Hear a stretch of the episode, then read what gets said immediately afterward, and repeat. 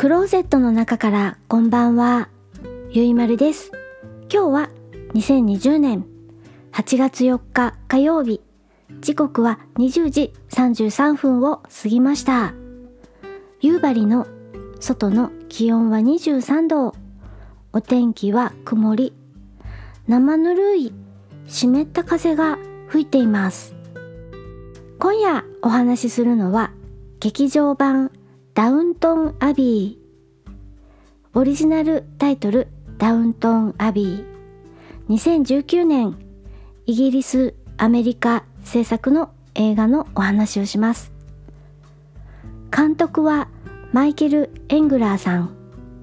原作脚本はジュリアン・フェローズさん。出演はヒュー・ボネビルさんジム・カーターさんミシェル・ドッカリーさん他です。海外ドラマダウントン・アビーの映画版です。2010年イギリスでテレビ放送が開始されて2015年に放送を終了した人気テレビシリーズ全6シーズン52話の映画版です。テレビシリーズは日本ではスターチャンネルとそして NHK でも放送されました。私夢中で毎週録画して見てましたよ。楽しくて楽しくて毎週楽しみにしていました。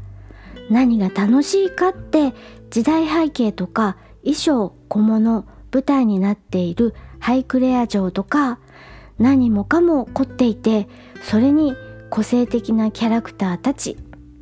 そのキャラクターたちが映画になって帰ってきました。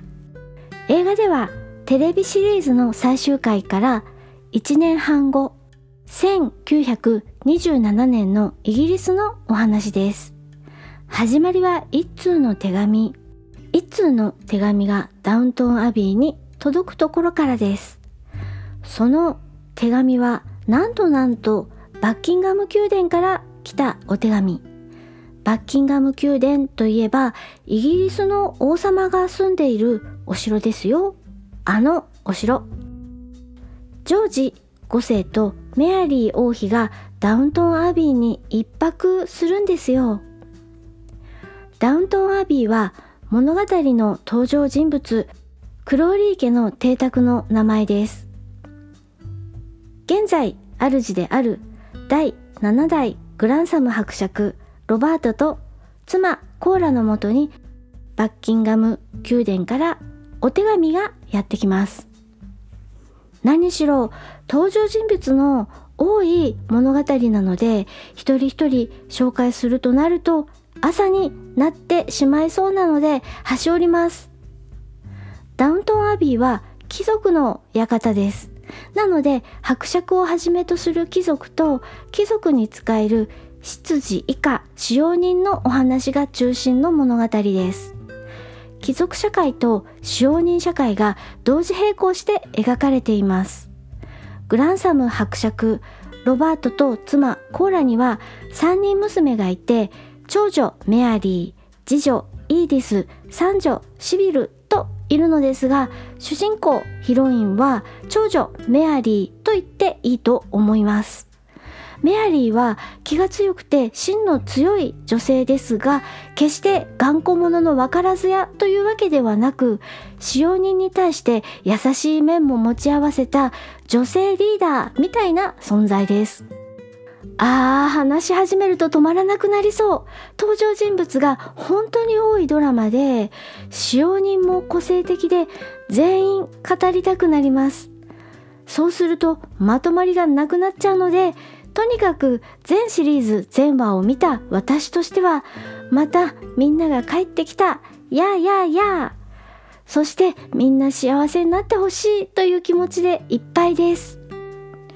映画のあらすじは国王と王妃を迎えるダウントンアビー。上の階に住む貴族たちだけではなく下の階に住む使用人たちも張り切ります。王様とお妃様のお世話ができるなんてこの上もない名誉と張り切りますが王族に使える使用人たちがダウントンアビーの使用人たちをないがしろにして仕事を奪ってしまいます。我慢ならないダウントンアビーの使用人たち。さてさてどうなっちゃうの？ってなお話です。シリーズを通して楽しんだあなた、まだ劇場版を見てないのなら、ぜひぜひ見てみてください。あの世界に浸れますよ。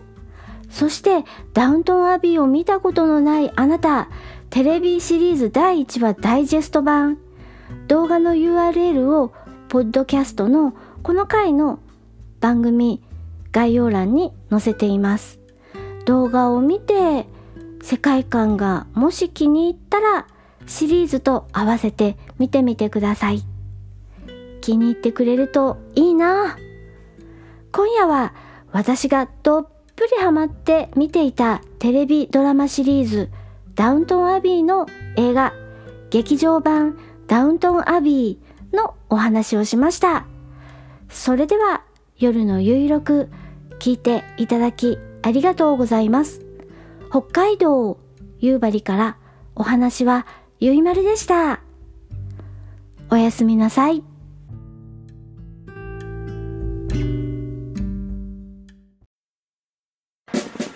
前方12時方向、新製品プラも発見。指示をコール。今さら何をためらおうか。確保。右3時方向、噂の工具発見。これぞまさに転入。確保。左9時方向、ずっと探していた棟梁が。飛んで火にいる夏の虫とはこのことよ。確保